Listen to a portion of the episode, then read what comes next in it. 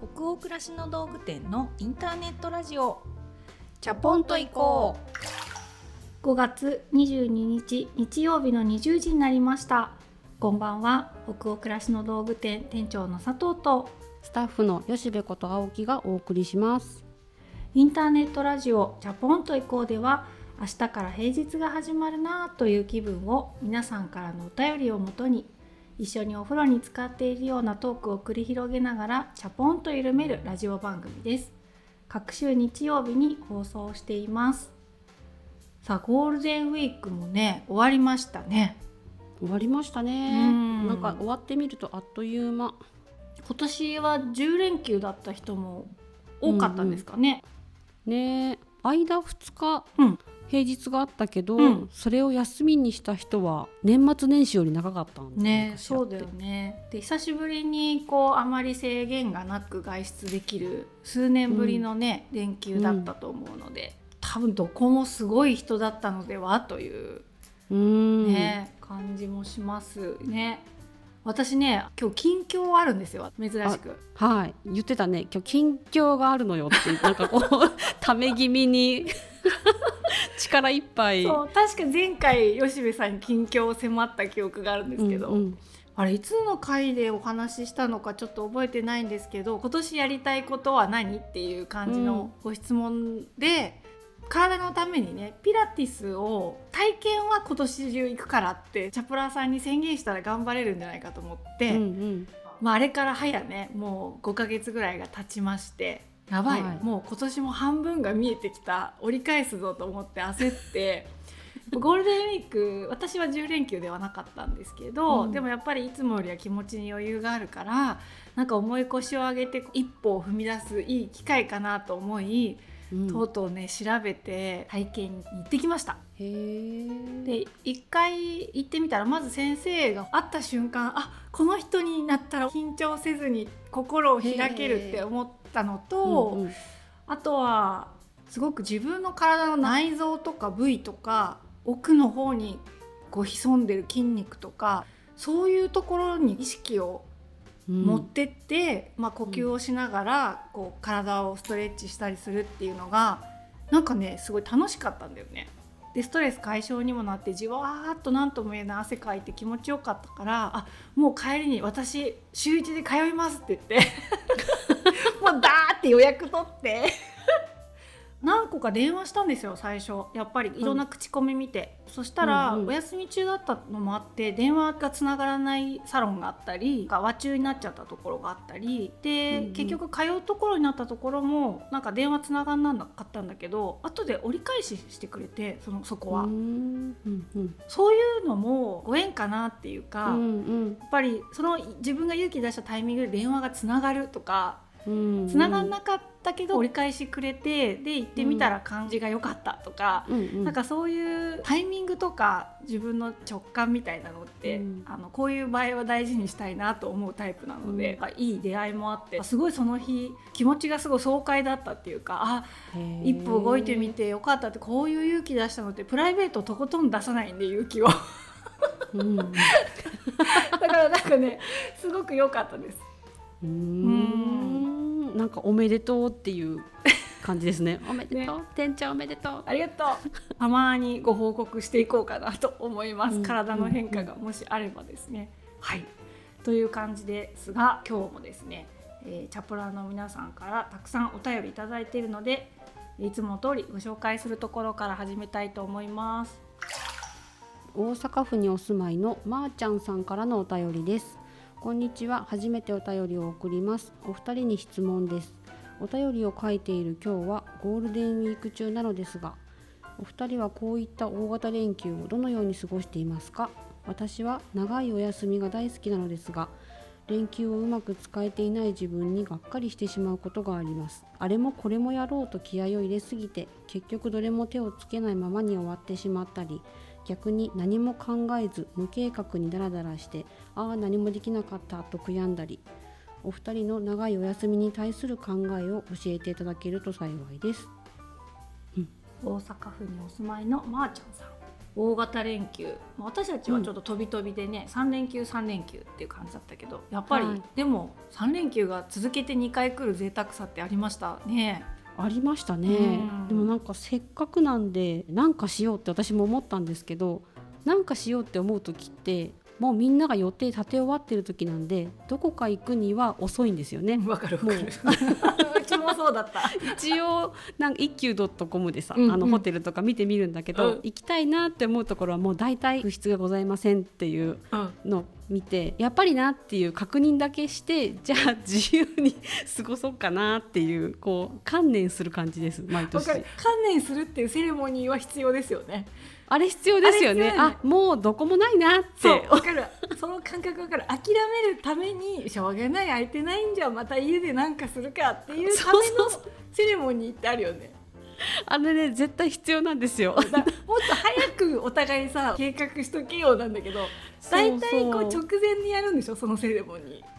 大体直前にやるし誰もうちの家族は行きたいって思ってないので大体私が3日前くらいにそういえばホテル空いてるかなみたいなそういう 急に気分が乗ってきてでも3日前なんですよ。うちも全くあどこにもないかとか言って口に出してそしたら夫が「あのもうがっかりするならさ早くに計画すればいいじゃん」とか言ってこうなんかもうモヤモヤしたんでしょうね。なんか 言ってきて。そうだよね。と思って。こうみんなの予定もあるので、うん、早めにやっとくべきだなとは思いつつ、まあ、気ままに過ごせる切符が手に入ったと切り替えて、うん、本当に気ままにしてましたね。お二人の長いお休みに対するお考え。だから、まあ、お考えがあんまりないっていうことが冒頭でバレてきてるけど、ね、すごい行き当たりばったりまたやってるんだなっていう本当に行き当たりばったりなんだよね。うんでもどうしてたんですか？吉部さんは。今年はね高校に入学したあのうちのティーンエイジャーが急におしゃれに興味を持ち始めたので、うんうん、ピアスを開けたりとか髪の毛自分でかっこいいのしてほしくてオーダーしてみたりとかおしゃれに気を使うようになったので洋服が欲しいなってポツッと言ったんですよ。うん、でその彼から何かがしたいとか欲しいとかいうのが出てくることってほとんどないのでそうお珍しいぞと思ってでそういう機会があったらぜひいろんな力を貸したいなってもう夫婦ですごい思ってるのでじゃあ買いに行こうみたいなので高校生の服を。ってそうみんな絶対親と行かないだろうにしかも両親ともついてきて洋服を買いに行くっていうなんかほっこりしたイベントを3日間ぐらいやりましたね。うんうん、えー、いいですねちょこっと行って T シャツだけ見て帰ってくるなんか古着屋さんも面白そうだからちょっと巡ってみようかっていう日があったり高1になったからこそ楽しめるゴールデンウィークだったなって思います。へえいいですね、うん、いいお休み。ね、楽しかったですね。うちはもう天気がいい日はひたすら今年はピクニックをしてましたね。うんうん、ね SNS とか見てもみんななんか久しぶりに行ってる感じ上がってるし私も家にいちゃまずいのかなって思ったりするんだけど、うん、でもまあ違う土日にうちは出かけるかなんて思っちゃうんですね私もすぐ諦めちゃう派っていうか。諦めちゃうなんでこんなに諦めがいいんだろうね。諦めちゃうんですよね。ねじゃあその分3連休何しようかなと思ったらずっと私今のマンション引っ越してきてもう4年近く経つんだけど寝室のインテリアだけ手つかずだったのね。今までの家にあった家具を入れたみたいな感じだったんだけど寝室を好きなインテリアにしようってゴールデンウィーク中決めて、うん、家具ちょっと見たりとかして、うんうん、小さいサイドテーブルみたいなのとかを探して、うん、ベッドサイドにちょっと明かりを変えたりとかしたんですね、うんうん、そしたらさ目が覚めるじゃん。パッと朝。でこう目覚まし時計止めたりする時に見える景色が変わったんだよねいや 本当に私そうだろうね。そうでしょ？だけどそれさ想像しなかったからいつももう本当ゾンビみたいに起きてこうパッて目覚まし止めた時に朝一番に入る景色が変わってね？ゾンビの目にも変わってゾンビの目にも変わってあえなんでずっと模様替えしなかったんだろうってもうちょっと早く人間になれたわわっと思ったのが私のゴールデンウィークです。うわいいじゃん。寝室いいね。いやこれね結構ね私気づかなかった。なんかキッチン立った時に見える景色とかで花いけたりとか好きなのに、うんうん。寝起きに一番に入る景色って私天井だと思ってたの今まで。おだけどそうかと景色が変わることで気づいたっていうかね、テーブル変えたからお花行けたくなってベランダで摘んだビオラとかパンジーとかをカットして、なんか瓶に生けといたっていうのもあってあ朝起きたら花がある。あなたがやったのよ。ベランダでカットした花があるとか思って自分で自分やったことなあのにすごい。育てたのよ。そう私が育てたし私がカットしたんだけどすっごいびっくりしちゃって。でもこういうのって連休で長い休みがないと4年うんう間ん。やろうって思わなかったことなんだよね。そうだよね。普通の土日って平日にできなかったことを結構消化してやっと休憩するみたいな感じで余白ってあんまないのよね。そうなのよ。そうだ連休って素敵よね。いや本当に素敵。なんかやるべきこととか体のメンテとかやり終わってもまだ余白があるっていうのが本当うん。3連休の醍醐味だと思うので、プラス1日あるっていう余白がね。うん私たちは本当のんびりスタイルですね毎回ね。あまり出かけてないですね。出かけてない。でもねのんびりっていうのはなんかやっとできるようになったけど子供が小さすぎるうちうん。は本当無理でしたよね、いや本当。ある意味で連休は連休で大変だったもんね。大変だった。連休は本当にもうむしろ嫌だったというか、うんうん仕事がこう倍に増える気がするっていうか辛かったですね。予定立てても予定通りにいかないし行く先々で「あーすいませんごめんなさい」ってなんかこう謝らなきゃいけないうん「すいませんごめんなさいボット」みたいなお母さんになってたし そう余裕持って楽しむとかじゃなくて「あー疲れた」って言って帰ってきてでそれも大変だから家の中整理する連休にするかって過ごしてた時期もあったしでその合間に公園に行ったりしてたけどでも公園に行って子供がもう帰るっていうまで付き合うのもなかなかできなかったからああこのなんか帰るっていうまで付き合ってあげるっていうのができるのも連休ならではなのかなってその時のモヤモヤした心で思ったりしてましたね。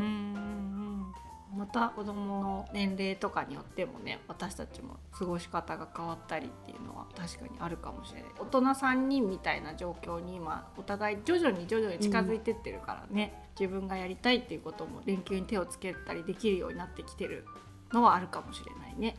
はい、なのでお考えというか、まあ、そんな感じで今年も私たちは過ごしていましたが、ね、他のチャプラーの皆さんはどうだったんでしょうかね。じゃあ次のお便りもいきましょ神奈川県にお住まいのラジオネームアスパラ一味さんからのお便りです。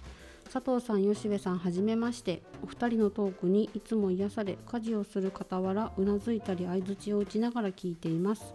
私は今30代半ばなのですがここ最近骨格診断が気になっています。自分に合う着こなしについて知りたいというのが理由なのですがもし今着ているスタイルが骨格に合っていなかったら私は服装を変えるのだろうかとも思っています。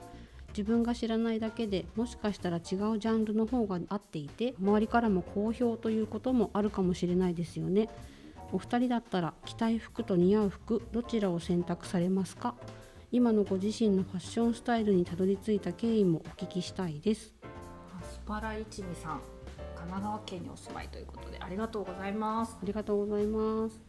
骨格診断ね。私も受けたことないです、受けたことないけど最近よく見かけるから気になってます、うん。確かに着たい服と似合う服どちらを選択されますか？ということで。どうですか、着たい服で似合う服。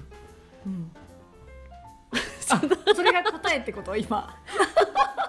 ちょっと待って。着たい服と似合う服ではなくてと似合う服。服で似合う服を選ぶ。そう着たい服の中でん。できれば似合ってるなと思える服、そうだね。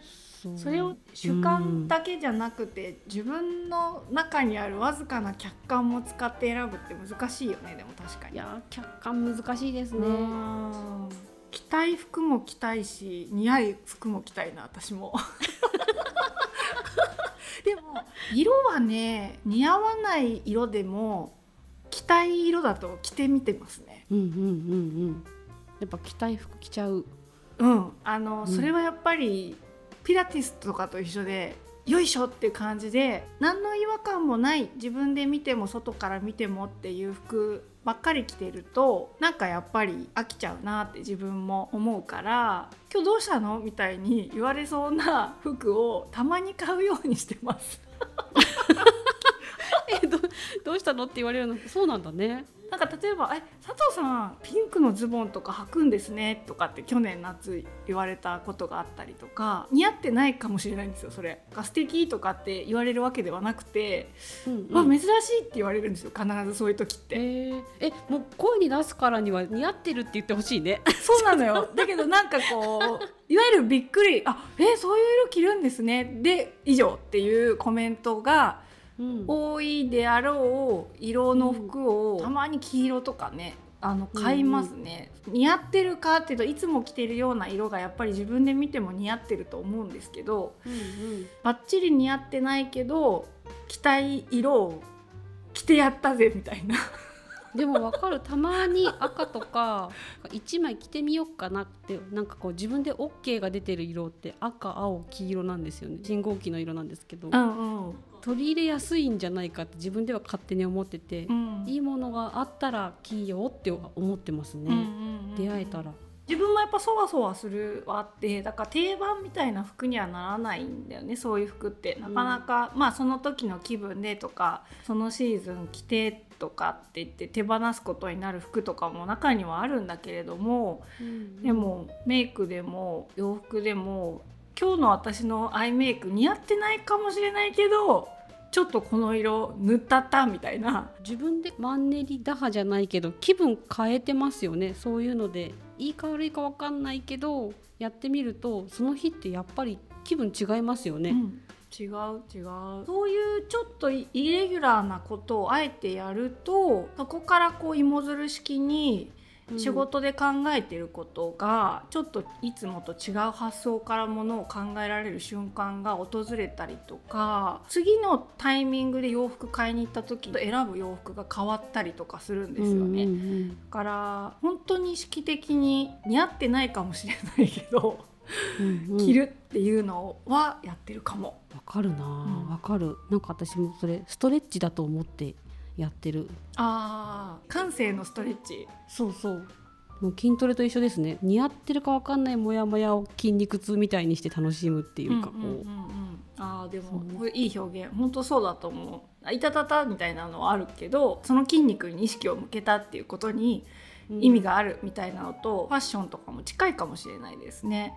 ねうん。楽しいですよね。似合うものの幅をうん。なんか年々広げようと思うと、たまに自分のコンフォートゾーンを外にあえて飛び出すみたいなやっぱ髪型をしてみるとか、うん。そういうピアスをつけてみるとか爪の色を本当にドラスティックに今までの自分の安心な色じゃない色を塗ってみるとかっていうことでなんか本当にこう自分が自分のその選択に刺激を受けて広がっていくみたいなことって時折経験するから。うん時に骨格とかそういうなんかブルベイエベとかそういうことを気にしないで、私がだって今この色着てみたいんだもんっていうことで買った服ってうんうん案外気持ちいいよね。案外気持ちいいしなんか似合えてるっていうか、うんうん。似合えてる。すごい顔の似合えてるよねでも。なんだろう。なんとか似合えてるってことなんとか似合えてるるんじゃないかなってもうそれでよしみたいなところがあだって初めてだもんみたいな。わかりますわかりますそう。こんな感じですかね。はい、ねアスパラ一味さんありがとうございましありたがとうございます。えーその他にもたくさんのお便り今日もありがとうございます、えーお便りはすべてチャポエコスタッフ全員で楽しく拝見をしております。さてここからが本題、えー本日お送りするのは番外編当店で長年人気の読み物企画がありましてそれをチャポイコでもやってみようということでディレクターが企画をしてくれました今回は、えっと、持ち物からその人らしさを紐解いていく「あの人のバッグ」という企画が飲み物であるんですけれどもえ普段使っている今日はバッグを持ってきていましてその中身についておしゃべりをしたいと思います。これがねカバンの中身もねあまりにぐちゃぐちゃなのよ私。だから写真ではねもうお見せできないから、ラジオでよかったなと思って。これ本当に救われたわ。あの、うん。音声で詳しく紹介していきたいと思います。楽しみ。はい。楽しみだな。どうする、はい。これどうやどうやって言っていけばいいんだろう？吉部さん何入れてんの？いや休日のバッグの中身だけで言うと私もほぼ持ってないっていう。えあも小さいバッグに入るものしか持ってないっていうことなんですよ。あのサコッシュバッグ？はいはいはい。自分の顔ぐらいの面積の顔ぐらいのちっちゃいバッグって言ったらなんかち顔が小さいみたいでちょっと恥ずかしくなってきたんですけど あの頭ぐらいのサイズの 小ぶりなバッグに入るぐらいのものしか持たなくって私もそんなに物ないよって思ったんですけどもう簡単にアイテムだけ言うとはい。小さい財布。小さいバッグの中に小さい財布ね。そうち小さいバッグの中に小さい財布小さいイヤホン小さい水筒小さく畳んだエコバッグ。それ何？それギャグ用意してきたの？全然ギャグ。全部小さいとかさ小さく畳んだとか。でちょっとずつ小さいの言い方変えてるじゃん。なんか小さいバッグの中に小さいハンカチみたいな。なんか。エコバッグはだいたい小さく畳めるじゃないですか。それもキュッて入れて財布は細かく言うと、はい。当店オリジナルのあの小さく見えて収納上手手のひらサイズの本革財布っていう、財布のイエロー。人気のね財布。そう。はい。あの黄色いのを発売当初から愛用しててそろそろあのくたくたになってきたのでまた同じものを更新したいなって思ってるタイミングででイヤホンは夫のお下がりでもらったやつを愛用してます。うんうん。あと洋服を買いに行く時と食品を買いに行く時でエコバッグの種類変えてたっていうのを気づいたんですよね。うんうん。洋服買いに行く時は布製のショッパーうん。うんそれを畳んで入れてたなって思ってでおやつとか食品なども買っちゃうだろうからっていうので飯田傘店のバームクーヘンの模様が入ったエコバッグかロングトラックフーズのリサイクルポリエステルでできたチコバッグってやつあのバッグを入れてたなって思う,、うんうんうんもう本当に近所だったら財布水筒イヤホンエコバッグうん読み差しの本くらいですね、あー見せる？これ？はいはい。あ、ね可愛いロングトラックフーズそへえ、そんな小さくなるんだ。小さい、本当今小ささを証明されています。吉部さんが。はいはい。可愛い。うん、あ本当小さい。でポーチがこれなんですけど、うん。それ吉部すっごい使ってるよね、昔から。そう昔から使っててすごいあの糸が全然切れなくって、うん。東南アジアのモン族の刺繍が入ったうん。ポーチなんですけど、これこうやって財布とポーチとエコバッグ重ねるとほら本当だ。同じ形になってこのくらいのサイズのバッグに入れてます。あ、いいですね。いや、そうやって荷物が小さくできる人は本当に憧れだわ。そうね。荷物小さくできる小さくしたね。私もじゃあ続いてカバンの中身はまずノートパソコンですよね、私たちのお店でも発売し始めたノーマリーっていうもう一個のオリジナルブランドの、えっと、ガジェットケースを愛用めちゃくちゃしてます、あとは財布うん、キーケース。で私の場合はもうなんかこの10年ぐらい使ってるもうボロボロになってる昔無印良品で買ったキーケースなのかこれは。あキーケースなんだね。ちびざいおお財財布なんだと思うんですけどうん、赤ね。赤見えるこれ、ね、赤かわいい。うん。で可愛いんだけどもうかなり使い込んだことによってこのチャックのこここのなんていうの取っ手が取れてるんで、こううんうん。爪でこうあももう開け閉めしてる状態で。開け方がいちいち面白面白いでしょ？今。だから爪をこう引っ掛けてね やるっていう状態がもういりませんねあのストラップがね。そうそう。いや欲しいよ。爪が傷んでるから。爪の中の肉が。痛いもん本当買い替えてすごいパンパンだし。私こういうとこにやっぱお玉とか電子レンジうん。なかなか買い替えないとか、そういうちょっとなんかねちょっといけないとこなんだよ私のこういうところが。めっちゃわかるけどね。ね。そういうそういうものがある。私にも。でしょ、うん。ね。であとは AirPods あの、うんうん。イヤホンですね。はい。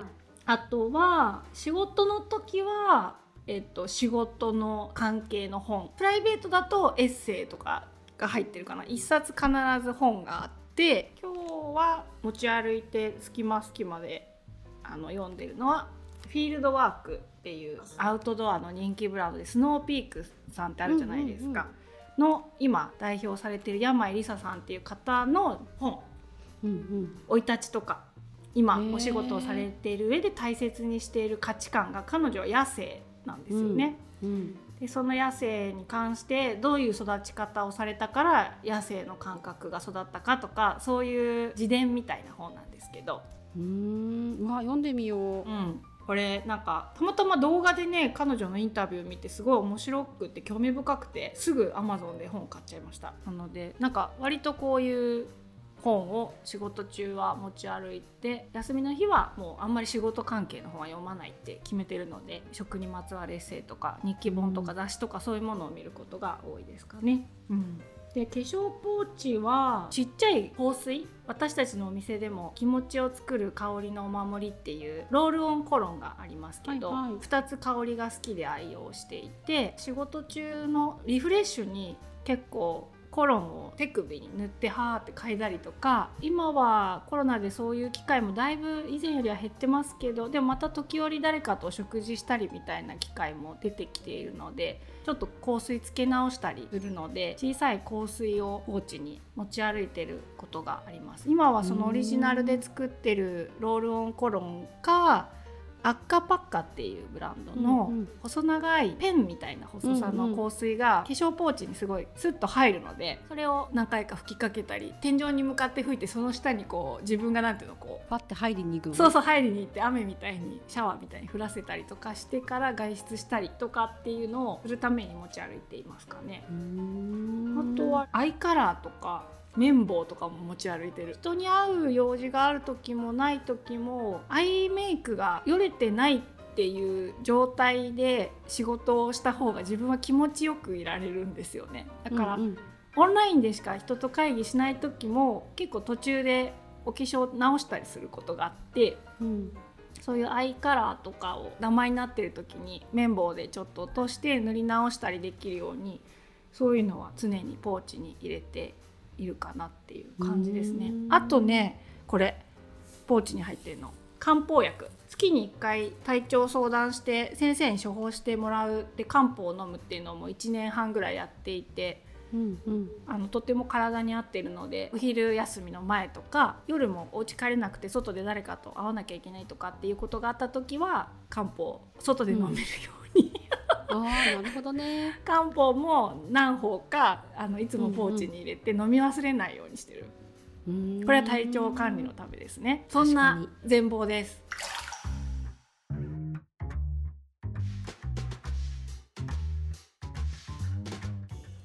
そう結構だからいろいろごちょごちょ布トートが好きなんで今布トートバッグの中になんかもうバンバン入れて、うんうん、カバンの中にそういうのがぐちゃぐちゃに入ってるそっかそういうのでごちゃごちゃしてるんですね。そうなんですよ。もういろいろ持ち歩いてるから。一個一個聞くとそんなにごちゃごちゃしそうないけどでもごちゃごちゃしてるんですね。こそこそこそこそってこう探して出すんですね。探すっていう感じ。今あれが浮かんだ。ドラえもんが慌ててる時に ポケットからいらないものいっぱい出してくるじゃないですか。あー違うこれじゃないみたいな。あのシーンが浮かぶ。あそうだよね。そうそんな感じですかねでもカバンの中身ってどうなんだろう？人が出るのかな？私も記事で読む立場の時はカバンの中身でいろいろ個性違うんだなと思うけどなんか自分が持ってるものだけはえこんな当たり前な感じでいいですかって思ってしまうものだよね。あよくそのオファーメールでしたりしてたんですけど、うん、あのそう言われました。そうだよね。そんなに変わったものとありませんけどって言って見せてくれるものは十分物萌えするというかこちらとしては見たことないものだったりその人らしさがにじんでるものだったりするのですごい面白かったです、うん、私ちょっと一個見せたくて持ってきたものがあって、はい、どうぞどうぞ。さっき休日のバッグの中身言いましたけどお仕事の日は、はい、あの荷物増えるんですよね。やっぱ、うん、さっき店長が言ってたパソコンとか、うんうん、そうで別のスタジオに行く時とかにパソコン楽しく持っていけるケース欲しいなって思ってあの当店の買ってもよかったんですけどなんか私すっきりしてるよりもちょっとなんかおかしなのが欲しいんだよなと思って探したんですよ。これ見せたことありましたっけ？え？それ何？そのこれね。え？面白すぎる。何？って感じでしょ。これパソコンのケースでリュックその日はリュックで移動するんですけどうん。リュックパカって開けるとこの顔がピャって出てくる。それはそれはちょっと写真撮ってリスナーの方に見てもらった方がいいかもしれないぐらい面白い可愛いね。一目惚れして買いました。えー、それ吉部さんが愛用してる PC ケースなんだ。はい。で夫にも自慢したら「いやーさすがだわ」ってなんかちょっと呆れ半分で。何のさすがなんだろう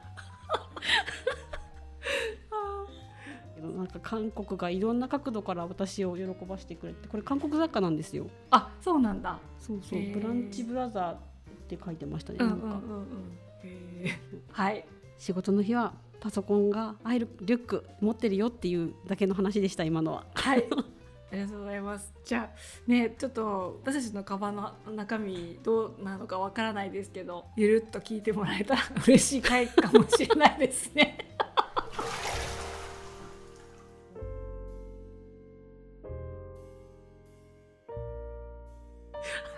じゃあ今夜のインターネットラジオチャポンと移行はここまでです。皆さんお湯加減いかがでしたでしょうか？吉部さん今夜はねカバンの中身のみならず、ゴールデンウィーク長いお休みの過ごし方とかどんなものを着たいかとか3回分の収録ぐらいで喋ったような気もしますけれどね。でもなんか特に本当に哲学のない会話をしたなという気がしてましてお湯加減ってことですよねお湯加減の次は方をちょっといただいていいですかそろそろ。ねはい36度で。す16度はい。でもまさにそういう湯加減だった気がします。はい。皆さんの気分が少しでも緩まると嬉しいです、えー番組は北欧暮らしの道具店のサイト上やアプリに加えて YouTube や Spotify など合計7カ所で配信をしています。ぜひご自分のライフスタイルにフィットしたプラットフォームでお楽しみください引き続きお便りも募集中です。感想ご意見ご質問などサイトやアプリでチャポイコ最新記事を検索していただきページ後半にあるバナーよりお送りください、えー Spotify などの場合は説明欄のリンクからお便りフォームに飛ぶことができます。全国のチャポラーの皆さんお便りお待ちしてます。次回のチャポンと以降は6月5日日曜日の夜20時を予定しておりますそれでは明日からもチャポンと緩やかにそして熱くいきましょう。北欧暮らしの道具店店長の佐藤とスタッフの吉部こと青木がお届けしました。それではおやすみなさい。おやすみなさい